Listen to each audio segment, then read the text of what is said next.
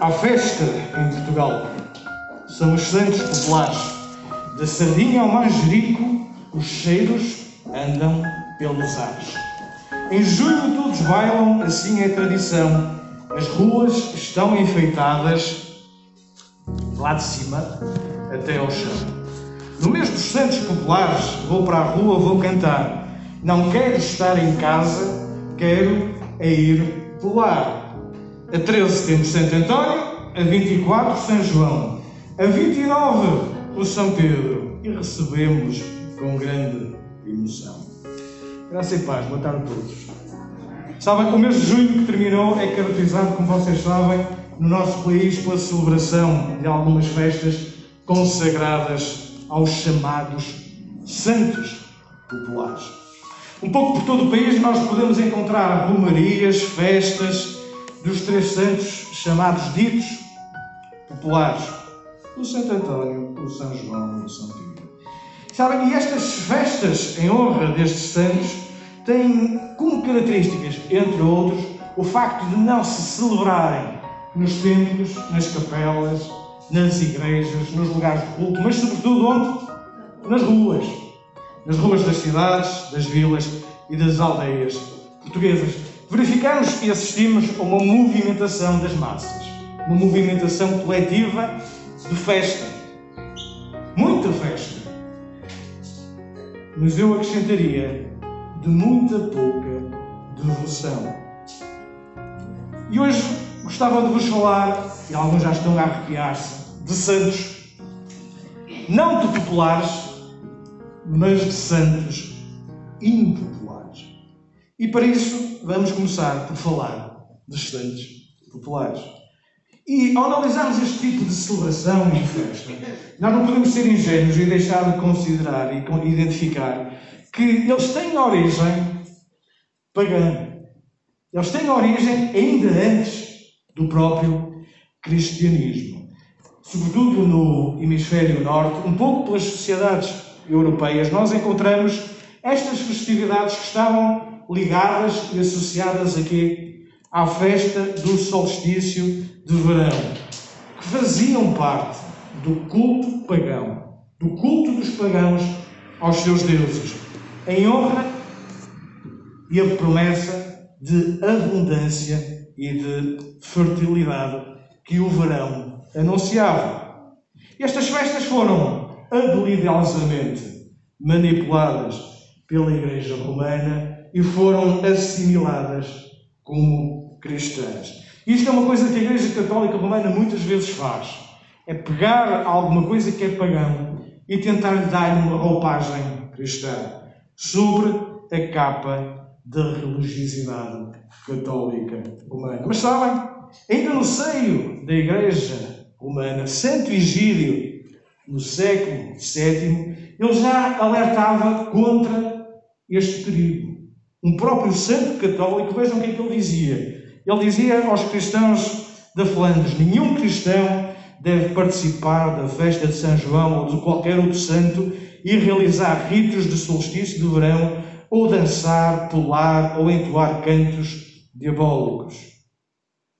Curioso, um dos santos católicos romanos, ele próprio condenava veementemente que os cristãos da sua altura celebrassem esta prática.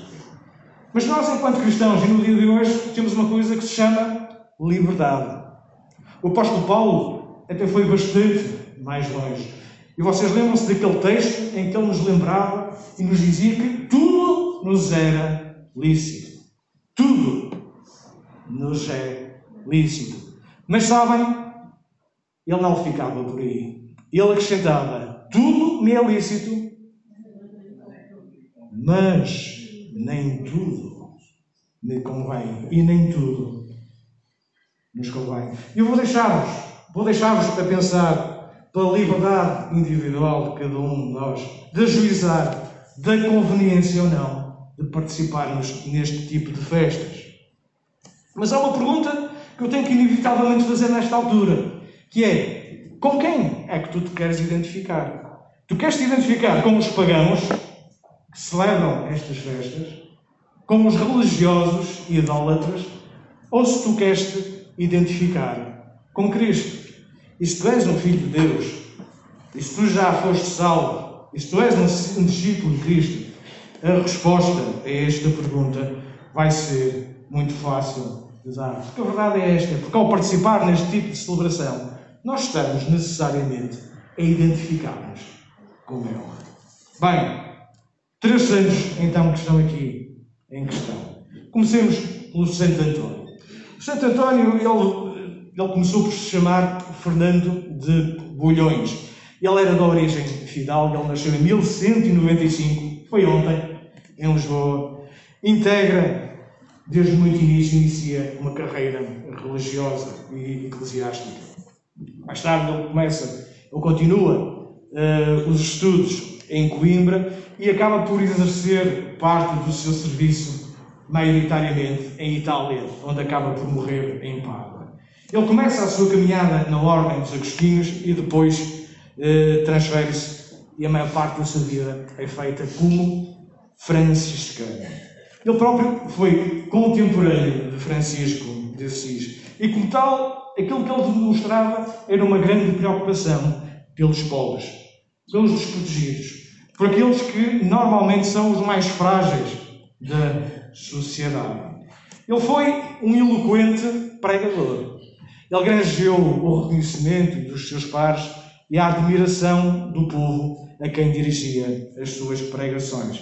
E foi particularmente importante no trabalho de contrariar as heresias que se levantavam no século XI e XII contra a Igreja Católica, particularmente não só em Itália, mas também no sul de França. E um dos acontecimentos que a tradição oral nos lembra de Santo António é aquele célebre do sermão de Santo António aos peixes. E basicamente aquilo que o relato nos sugere é que eh, Santo António estaria a pregar, a pregar contra alguns hereges que lhe viraram as costas. Ele continua a sua pregação, agora já junto ao rio. Enquanto ele pregava, veio um cardume, ou supostamente terá vindo um cardume de peixes, ouvir a pregação de Santo António. Daí o sermão de Santo António aos peixes. E porquê é que eu estou a falar disto? E vocês estão a pensar, hum, não estou a perceber muito bem.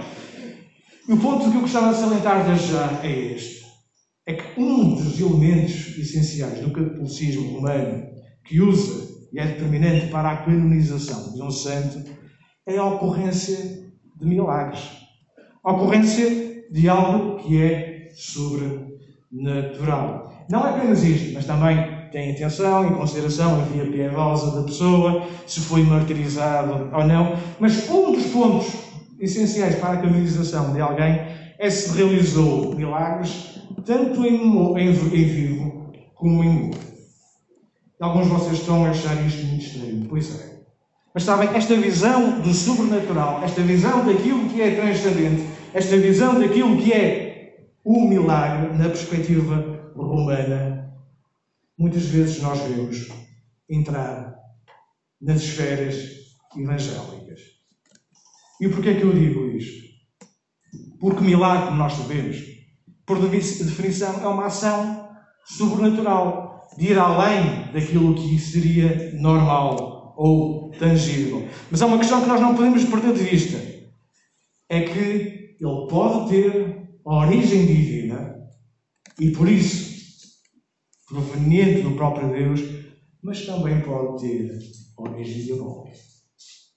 O facto de haver uma manifestação sobrenatural não significa que ela e aquilo que nós verificamos aqui é que alguns acontecimentos que foram associados a Santo António, eles foram reputados e considerados como vindos de Deus. Daí a sua canonização.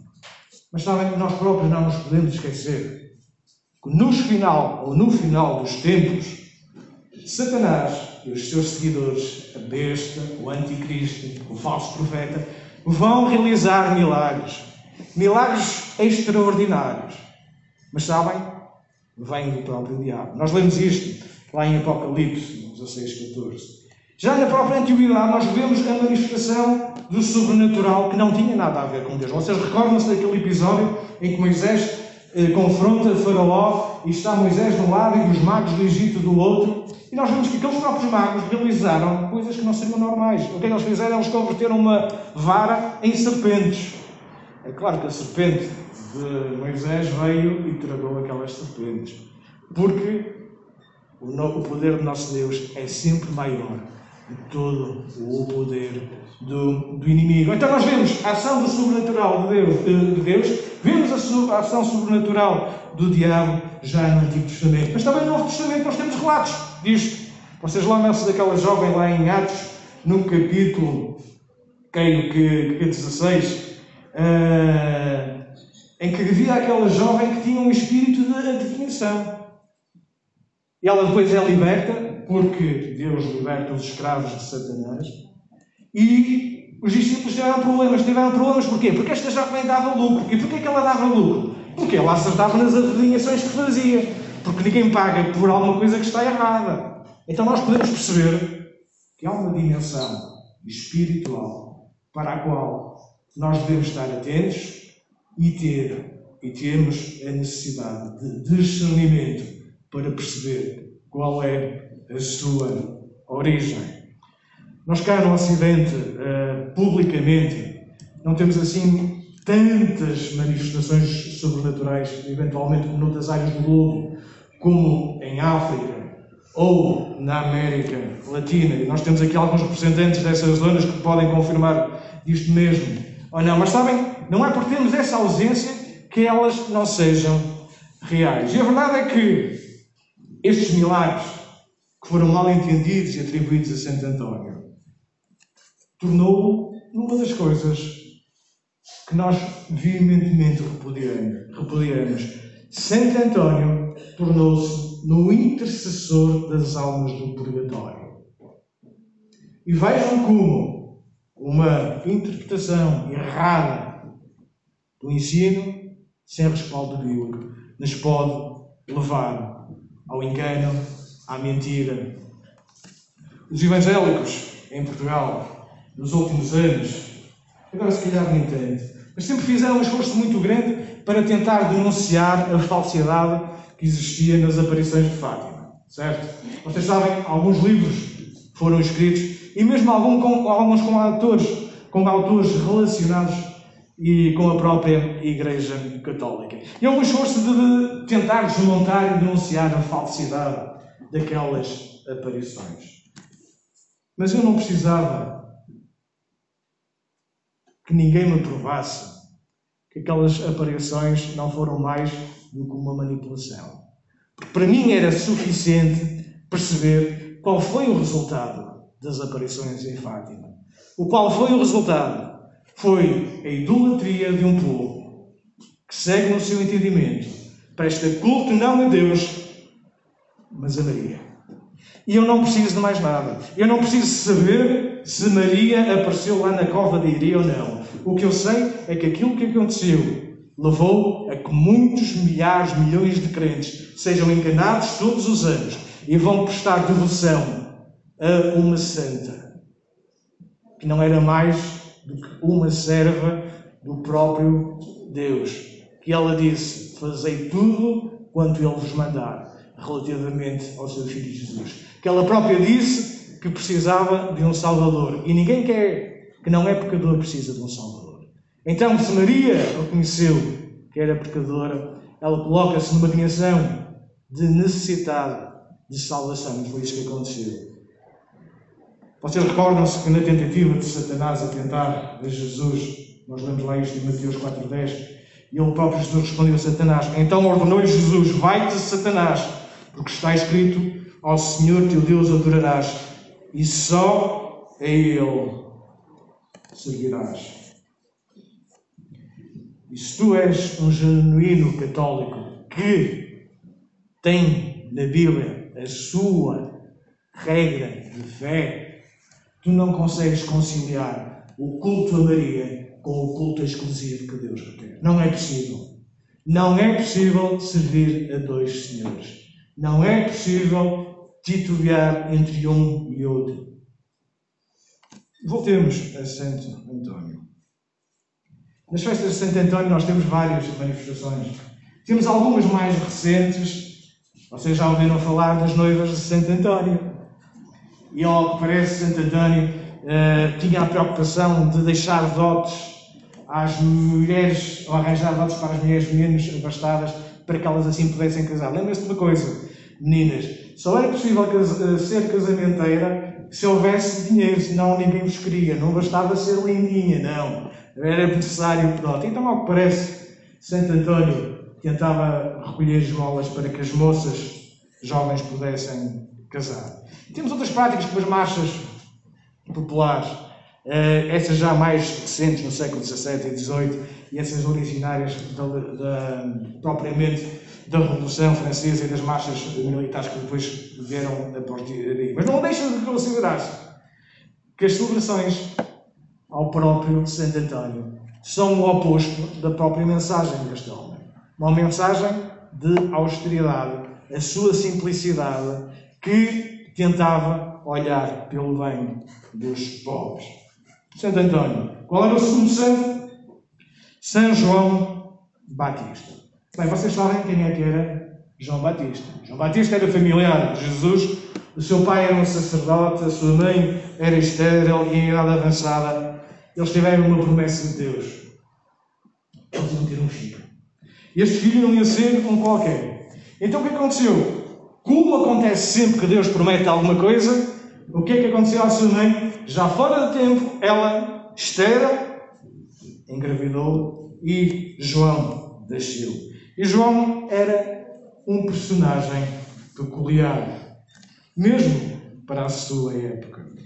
E vejamos o que é que João nos ensinava.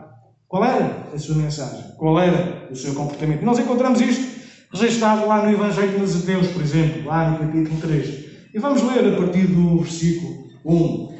Evangelho de Mateus, capítulo 3 e versículos 1. E quem tiver as Bíblias aí prontas e abertas, podemos fazer esta leitura e acompanhar com a Bíblia. Diz o seguinte: E naqueles dias apareceu João o Batista pregando no deserto da Judeia, dizendo: Arrependei-vos, porque está próximo o reino dos céus. Porque este é o anunciado pelo profeta Isaías que disse: Voz do proclama no deserto, preparai o caminho do Senhor, endireitai as suas veredas. E este João tinha as suas vestes de pelos de, pelos de camelo e um cinto de couro em torno de seus lombos, e alimentava-se de gafanhotos e de mel silvestre. Então ia ter com ele Jerusalém e toda a Judeia e toda a província adjacente ao Jordão, e eram por ele batizados no rio Jordão, confessando os seus No versículo 11, João fala e diz-nos: e eu, em verdade, vos batizo com água para o arrependimento. Mas aquele que vem após mim é mais poderoso do que eu, cujas sandálias não sou digno de levar. Ele vos batizará com o Espírito Santo e com fogo. Em sua mão tem a pá e limpará a sua ira e recolherá no celeiro o seu trigo e queimará a palha com fogo, que nunca se apagará. Então, deste texto, nós percebemos qual é a mensagem de João. Percebemos também que João é um homem com uma missão. João é um homem que claramente sabe qual é o seu propósito desta terra. Ele é um precursor de Cristo. João, conforme percebemos, vivia de uma forma austera, uma forma rígida, se quiser, sem grandes confortos. Mas isso não o fazia distrair da missão que tinha. Uma mensagem forte, uma mensagem de alerta, uma mensagem de despertamento espiritual. Uma mensagem bem à boa maneira dos profetas de antiguidade.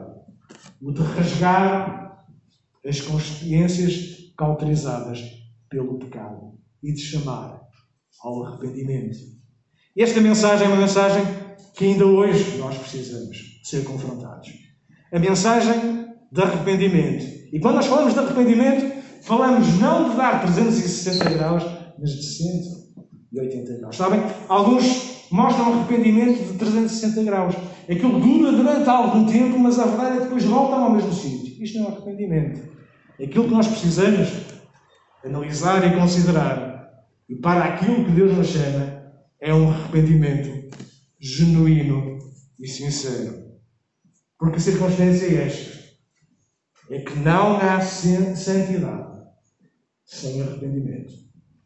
Não há santidade sem arrependimento. E a santidade é um requisito essencial para todos aqueles que se querem relacionar com o Deus vivo e verdadeiro. Em Êxodo 15, 11, nós podemos ler: Quem é entre os deuses, ou quem entre os deuses é como tu, ó Senhor? A quem é como tu, poderoso em santidade, admirável louvores, operando maravilhas. 1 Crónicas 16, 29, podemos ler: Tributai ao Senhor, a glória ao seu nome, trazei presentes, vindo perante Ele, adorai ao Senhor na beleza da sua santidade. Nós somos chamados a estar perto de Deus, do Deus que é santo. Repetidamente nós vemos nas Escrituras a declaração de Santo, Santo, Santo é o Senhor dos exércitos. Vocês lembram-se que ainda no templo do tabernáculo, com a instituição do sumo sacerdote, ele tinha uma placa escrita numa, numa placa de ouro, havia a frase que estava escrita: Santidade ao Senhor. Isto para quê? Para que o povo, quando olhasse para o sumo sacerdote, para o líder, para aquele que estava à frente a dirigir, se lembrasse deste requisito. Que nós hoje também somos chamados à santidade. E não vivemos vidas despreocupadas, desconsiderando, desconsiderando a importância de estarmos separados, não conformados com uma sociedade que nos é contrária, mas separados para o Senhor. E também quando João nasceu, o seu pai, conforme vos dizia, era sacerdote, ele fez a seguinte declaração, nós lemos isto lá em Lucas 1, 67. Ele diz o seguinte, e Zacarias, seu pai, foi cheio do Espírito Santo e profetizou, dizendo, Bendito o Senhor Deus de Israel, porque visitou e remiu o seu povo, e nos levantou uma salvação poderosa na casa de Davi, seu servo, de conceder-nos que, libertados da mão de nossos inimigos, o serviríamos sem temor, em santidade e justiça perante Ele todos os dias da nossa vida. E depois refere-se ao próprio menino que ia nascer. E tu, ao menino, serás chamado profeta do Altíssimo, porque há ir ante a face do Senhor a preparar os seus caminhos para dar ao seu povo conhecimento da salvação na remissão dos seus pecados. João tinha acabado de nascer. João tinha ido para ser circuncidado ao oitavo dia. E o pai declara isto sobre o seu filho: de que o povo era chamado a servir ao Senhor sem temor. Algum tempo atrás, recentemente, havia uma criança que me confrontava com a questão de se nós devemos servir a Deus ou ver a Deus com temor e com medo, ou como é que devia ser. Porque o juízo e a condenação existem. Eu acho que ela conseguiu perceber como é que deve ser a nossa atitude perante Deus a nossa aproximação. Ela não deve ser em medo, mas deve ser em amor. O texto diz-nos, no versículo 74, o serviríamos sem temor, em santidade e justiça. Sabem, se aquilo que move para eu chegar a Deus é o medo, o que é que vai acontecer? Eu não vou amar. Eu não vou amar. Eu vou estar a obedecer por medo. E qual era o mandamento que nós encontramos e que é transversal a toda a Bíblia? É que nós somos chamados a amar a Deus e ao próximo como nós mesmos. Então, para nós obedecermos em amor, nós não poderemos fazer em medo. E porque Deus é santo, Ele próprio nos chama, cada um de nós, e nos instrui e nos declara a sermos santos, porque Ele próprio é santo. E também João, quando iniciou o seu ministério público, qual foi então o apelo?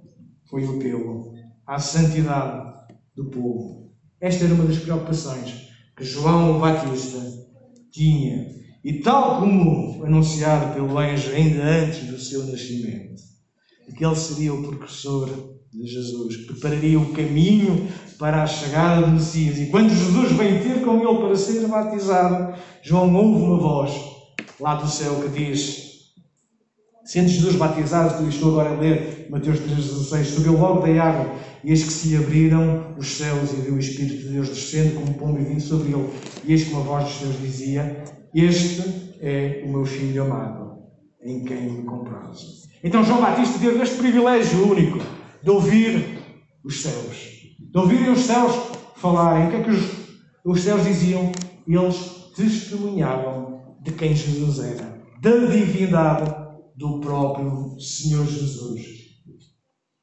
Os céus declararam que Jesus é Deus. E muitos hoje tentam menorizar a divindade do Senhor Jesus. Mas a verdade é que João teve este privilégio. E esta voz, lá naquele deserto, junto ao rio, ainda hoje ecoa e nos lembra que Jesus não era mais o primo de João Batista, ainda que em segundo grau, mas Jesus era e é o Filho de Deus, o Messias prometido. prometido. Então, com João Batista, aprendemos a necessidade de arrependimento e de que Deus é também um Deus perdoador. Porque senão nós estaríamos condenados. Bem, o António, o João e agora Pedro. Bem, quando nós nos lembramos de São Pedro, nós vemos uma vida, um exemplo de um homem rude, de um homem temerário, de um homem que era inconsequente e que se torna um dos maiores ícones do cristianismo, um dos maiores líderes da igreja lá em Jerusalém. E Pedro surge após a ressurreição de Jesus como um dos impulsionadores, daqueles que estava na linha da frente, dando à cara, na continuidade e na proclamação do Evangelho, do anúncio da vinda do Messias que se tinha realizado, de Jesus, o Nazareno, da sua própria morte e expiação lá na cruz, da sua ressurreição, das boas novas da salvação que conclamam os perdidos, os pecadores ao arrependimento e à nova vida que Jesus nos dá. E é este mesmo Pedro que nos deixa pelo menos dois registros escritos em duas epístolas. E na primeira epístola, lá no capítulo 1 e versículo 1, nós podemos ler o seguinte: Pedro, apóstolo de Jesus Cristo, aos estrangeiros dispersos no ponto de Galácia, Capadócia, Ásia e Bitínia, eleitos segundo a presciência de Deus Pai, em santificação do Espírito para a obediência à expressão do sangue de Jesus Cristo, graça e paz vos sejam multiplicadas. E bendito seja o Deus e Pai de nosso Senhor Jesus Cristo, que, segundo a sua grande misericórdia, nos gerou de novo para uma viva esperança para a ressurreição de Jesus Cristo dentre os mortos, para uma herança incorruptível, incontaminável, que não se pode murchar, guardada nos céus para vós, que mediante a fé estáis guardados no poder de Deus para a salvação, já prestes para se revelar no tempo último, e em que vós grandemente vos alegrais ainda que agora importa sendo necessário que estejais por um pouco contristados em várias tentações, para que a prova da vossa fé, muito mais preciosa do que ouro que perece e é provado pelo fogo, se achem louvor e honra e glória na revelação de Jesus Cristo, o qual, não vendo visto, a mais, no qual não vendo agora, mas crendo vos alegrais, com gozo indescritível e glorioso, alcançando o fim da vossa fé, a salvação das vossas almas. Isto é Pedro. Isto é São Pedro a escrever. Extraordinário? Estas verdades profundas da salvação do Evangelho, do simples pescador que se tornou num pescador de homens que aqui nos apresenta. E sabem uma coisa? Já alguma vez ouviram estas palavras numa festa de São Pedro? Porque a festa a São Pedro não tem nada a ver com São Pedro. A festa a São Pedro não quer saber de São Pedro.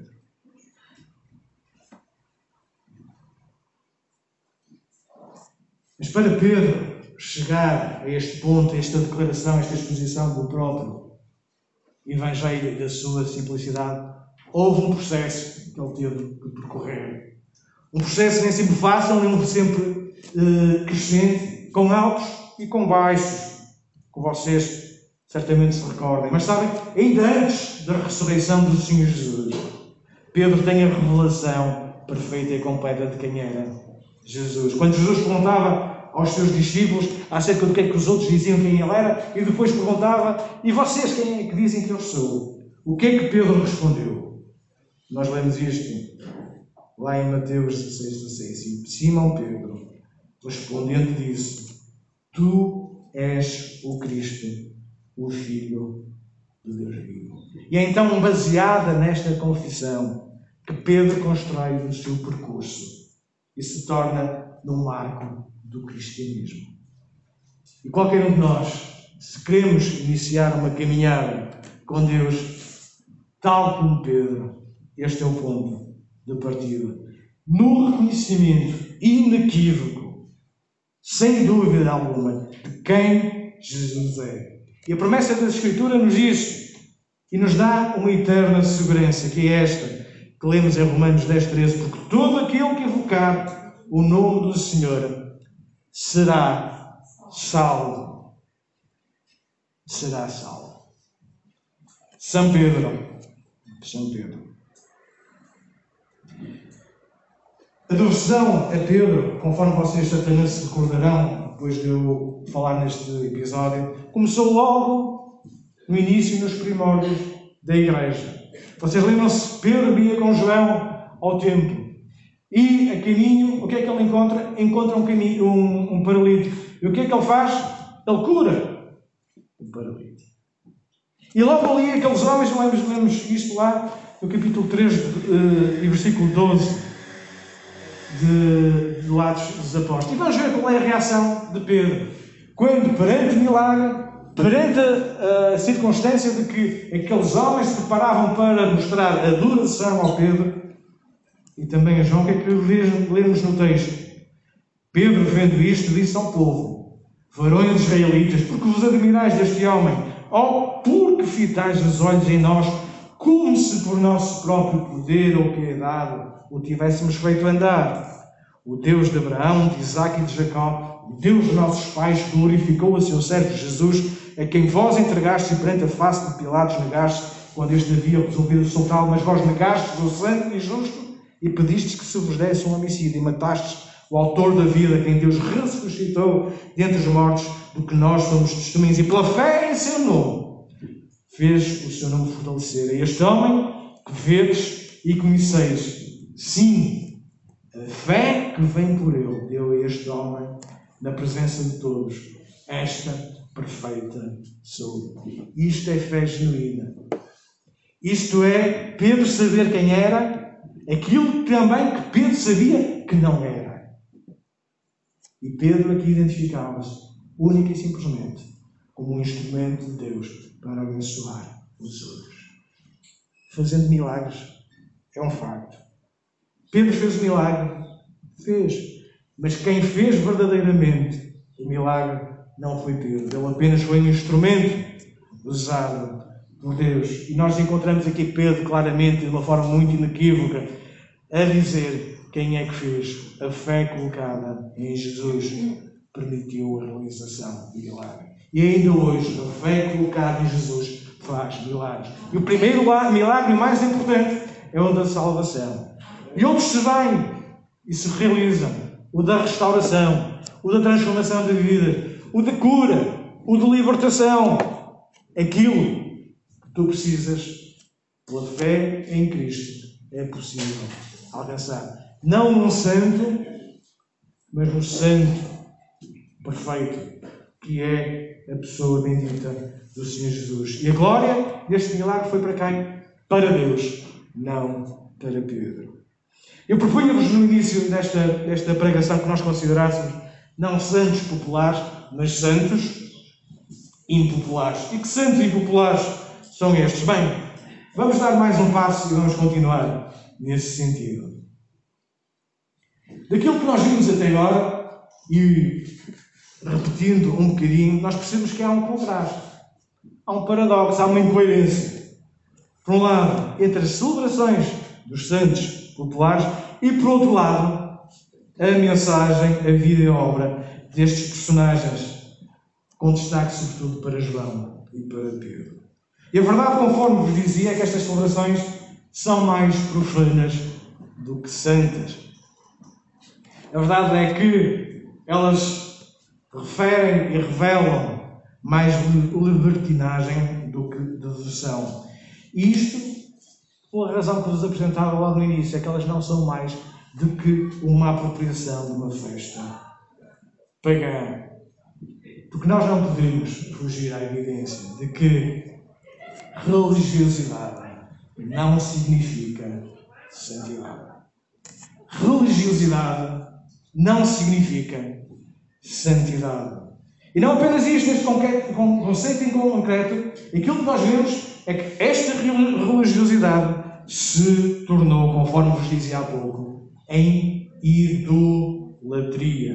E quando eu presto devoção, reverência, culto a qualquer outra coisa que não seja a Deus Pai, Filho ou Espírito Santo, eu estou a praticar idolatria. Quando presto culto a uma imagem de escultura, eu estou a ser um idólatra. Quando eu faço uma peregrinação ao lugar supostamente santo, eu estou a ser um idólatra. Quando eu estou a dar uma esmola a um santo, eu estou a praticar idolatria. Então, reforçando aquilo que eu disse anteriormente, vejamos qual é a instrução que Deus dá no culto às imagens e tão corrente e existente na prática e nas festas dos santos populares. Em Êxodo, capítulo 20, e vocês, 23, 20 e versículo 13, vocês conhecem muito bem, porque é um dos dez mandamentos, diz Deus assim: Não farás para mim imagem de escultura, nem alguma semelhança do que há em cima dos céus, nem embaixo da terra, nem nas águas debaixo da terra, não te encurvarás a ela, nem as servirás, porque eu, o Senhor teu Deus, sou Deus zeloso, que visita a iniquidade dos pais dos filhos até à terceira e quarta geração daqueles que me odeiam, e faço misericórdia a milhares dos que me amam e aos que guardam os meus mandamentos. Abacuque 2,18 continua, que aproveita a imagem da escultura, depois que a esculpiu o seu artífice. Ela é a imagem de fundição que ensina mentira para quem não a formou e confia na sua obra, fazendo ídolos mudos. Ai daquele que diz ao pau, acorda, e à pedra muda, desperta. Pode isso ensinar? Eis que está coberta de ouro e de prata, mas dentro dela não há espírito algum. Mas o Senhor está no seu santo templo, calce diante dele toda a terra. Não há ídolo de madeira, de barro que mereça a nossa atenção e a nossa consideração. A menos que nós quisermos continuar a ser enganados. E tu é que sabes o que é que tem sido um ídolo na tua vida. Talvez não seja propriamente uma imagem de escultura, mas tudo aquilo que se ergue acima e que tem lugar na tua vida acima do próprio Deus. Isso é um ídolo. Pode ser o teu trabalho, pode ser a tua família, pode ser tu próprio. A idolatria é repugnante então surge, entretanto, ou pode surgir uma pergunta: como é que eu posso ser santo? Se Deus exige de mim santidade, como é que posso eu corresponder a esta ordem? Colossenses 1,21 diz-nos o seguinte: A vós também, que noutro tempo eras estranhos e inimigos do entendimento pelas vossas obras más, agora, contudo, vos reconciliou no corpo da sua carne pela morte, para, para perante Ele vos apresentar santos, irrepreensíveis e inculpáveis, se na verdade permanecerdes fundados e firmes da fé e não vos moverdes da esperança do Evangelho que tendes ouvido, o qual foi pregado a toda a criatura que há debaixo do céu e do qual eu, Paulo, estou feito ministro. A morte de Cristo na cruz. É o meio pelo qual nós somos feitos santos. Dizíamos o versículo 22, pelo corpo da sua carne, pela morte, para Ele nos apresentar santos, irrepreensíveis e culpados. E talvez tu não te sentes assim. Se calhar tu, no teu interior, tu olhas e analisas como é que eu posso me considerar santo? Porque Cristo perdoou os pecados. Porque Cristo te deu uma nova vida. E porque o Espírito Santo está a fazer a sua obra contínua de santificação. Então a morte na cruz é o meio pelo qual Deus nos torna santos. Não somos nós que nos santificamos, propriamente dito nós próprios, mas é obra de Deus em nós, pelo sacrifício de Jesus lá naquela cruz, quando é apropriado na nossa, na nossa vida. Sim, sim, tu és santo. Talvez não o António, não o João ou o Pedro, mas tu és santo.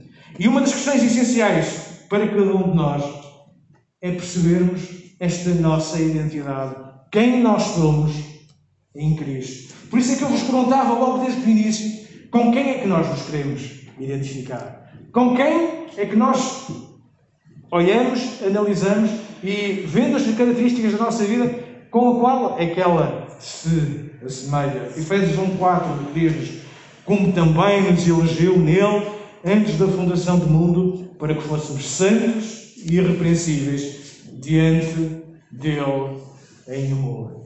Em Cristo, nós já somos santos. E esta é a altura em que vocês se punham em pé aos saltos de dar glória a Deus. Porque esta verdade é transformadora da nossa vida em Cristo, nós somos santos. E também somos santos e santificados agora pela ação e interação com outros membros da Igreja. Nós crescemos em santidade quando estamos juntos. Por isso é que nós lemos na Epístola aos Efésios que nós percebemos pela razão pela qual Deus dá diferentes dons e ministérios para serem exercidos nas igrejas locais. Em Efésios 4.11, nós podemos ler que ele mesmo deu uns para apóstolos, outros para profetas, outros para evangelistas, outros para pastores, outros para doutores, querendo o aperfeiçoamento dos santos para a obra do ministério, para a edificação do corpo de Cristo, até que todos cheguemos à unidade da fé e ao conhecimento do Filho de Deus, ao homem perfeito, à medida da estatura completa de Cristo. Ainda mais, ou melhor, entre um pouco antes, nesta mesma epístola, 2,16, nós voltamos ao tema da cruz, que nos diz: E pela cruz reconciliar ambos com Deus em um corpo, matando com ele as inimizades, e vindo eles evangelizou a paz a vós que estavais longe e aos que estavam perto, porque por ele ambos temos acesso ao Pai no mesmo Espírito, para agora que já não sois mais estrangeiros nem forasteiros, mas concidadãos dos santos e da família de Deus nós percebemos que ser santo não significa ser perfeito. Por isso é que o texto lá do capítulo 4 nos dizia, querendo o aperfeiçoamento dos santos. Se alguém fosse perfeito, não havia necessidade já de aperfeiçoamento. Então, ser santo significa um processo de continuidade, de santificação. E é pena que alguns cristãos pensem o momento alto da sua vida seja o momento da, da conversão. É apenas o início. É apenas o início. E o desejo de continuidade, de crescimento nesta dimensão de santidade tem que ser uma preocupação de cada um de nós. Em 2 São Licenses 2,13, nós vemos que o Espírito de Deus haja no nosso interior para que continuemos a ser santificados. Mas que diz então o seguinte: Mas devemos sempre dar graças a Deus por vossos irmãos, por vós, irmãos, amados do Senhor, por vos ter, por vos ter Deus elegido desde o princípio para a salvação em santificação de espírito e fé de verdade. Sabem, e um dos indicadores que nós podemos usar para perceber a nossa sensibilidade e crescimento na área da santificação, da santidade, é a forma como nós lidamos com as tentações. De que forma é que eu olho para o meu pecado? De uma forma displicente ou de uma forma preocupada? Sabem, quando nós vemos muitas vezes algumas notícias que nos entristecem de grandes santos que caíram, normalmente acontece porquê? Porque eles desconsideraram as coisas pequenas e foram resvalando. E depois o dano foi tremendo. O nosso pecado incomoda-nos? Sim ou não? Nós já sabemos que o pecado do outro incomoda-nos sempre. A fofoca do outro incomoda-nos sempre. A altivez e o orgulho do outro incomoda-nos sempre. O egoísmo dos outros sempre nos vai incomodar. Mas a pergunta não é como é que eu lido com o pecado do outro, mas é como é que eu enfrento as tentações que vêm à minha vida.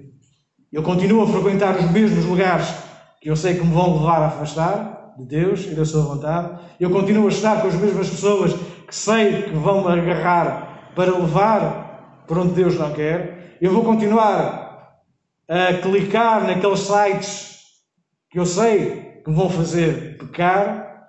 Eu vou continuar a usar da minha língua para a mentira. Eu vou continuar a sonegar o bem àquele que está necessitado. O que é que eu faço? E como é que eu acho? E como é que eu entendo o meu pecado?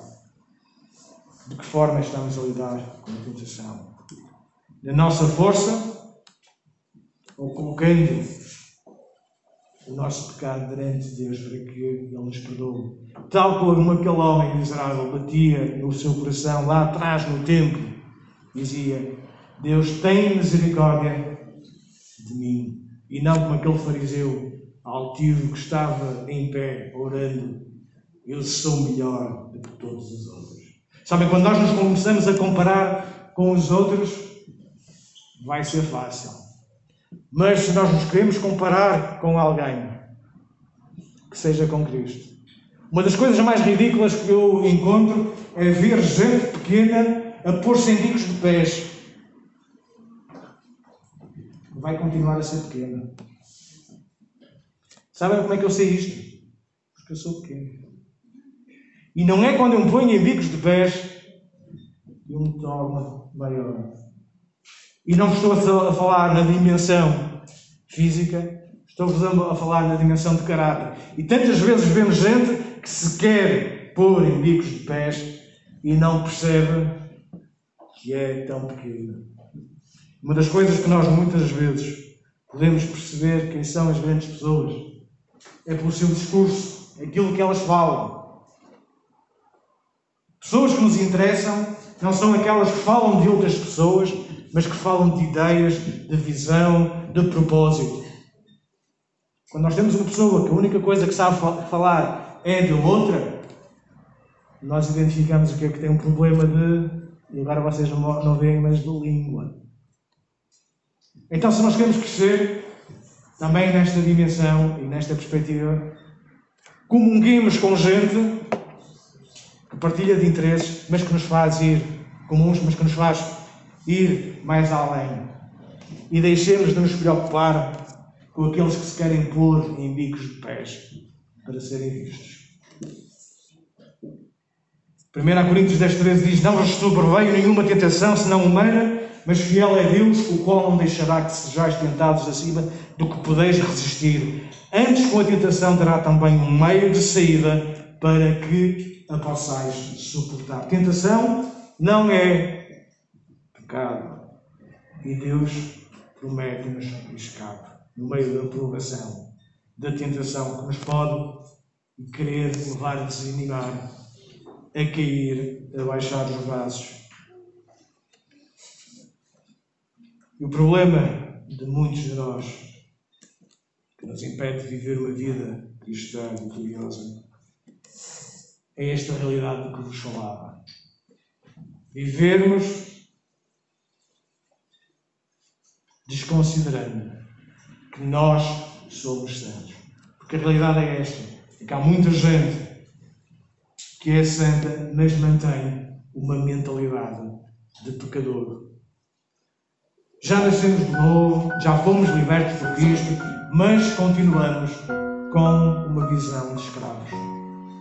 E quando na verdade que deveríamos ter era uma mentalidade de santos, com um comportamento de santo, que estão a ser aperfeiçoados.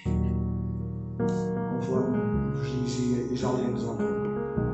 E quando nós assim fizermos, quando nós assim nos posicionarmos em Cristo, nós então iremos tornar-nos santos impopulares. Não santos com a veneração ou com o aplauso das massas. Não santos com festas em nosso nome. Não santos com devoção, ainda que de uma forma muitas vezes leviana. Não. Mas com o reconhecimento de Deus. Que é isso que importa. Sede santos, diz o Senhor, porque eu sou santo. Gálatas 5,22, um texto que vocês conhecem desde. Mas o fruto do Espírito é amor, gozo, paz, longanimidade, unidade, bondade, fé, mansidão e temperança. E contra estas coisas não há lei. E os que são de Cristo crucificaram a carne com as suas paixões e concupiscências. E se vivemos em Espírito, andemos também no Espírito. Primeira de São Licenses 4,7. Porque não nos chamou Deus para a imundícia, mas sim para a santificação. Deus abençoe.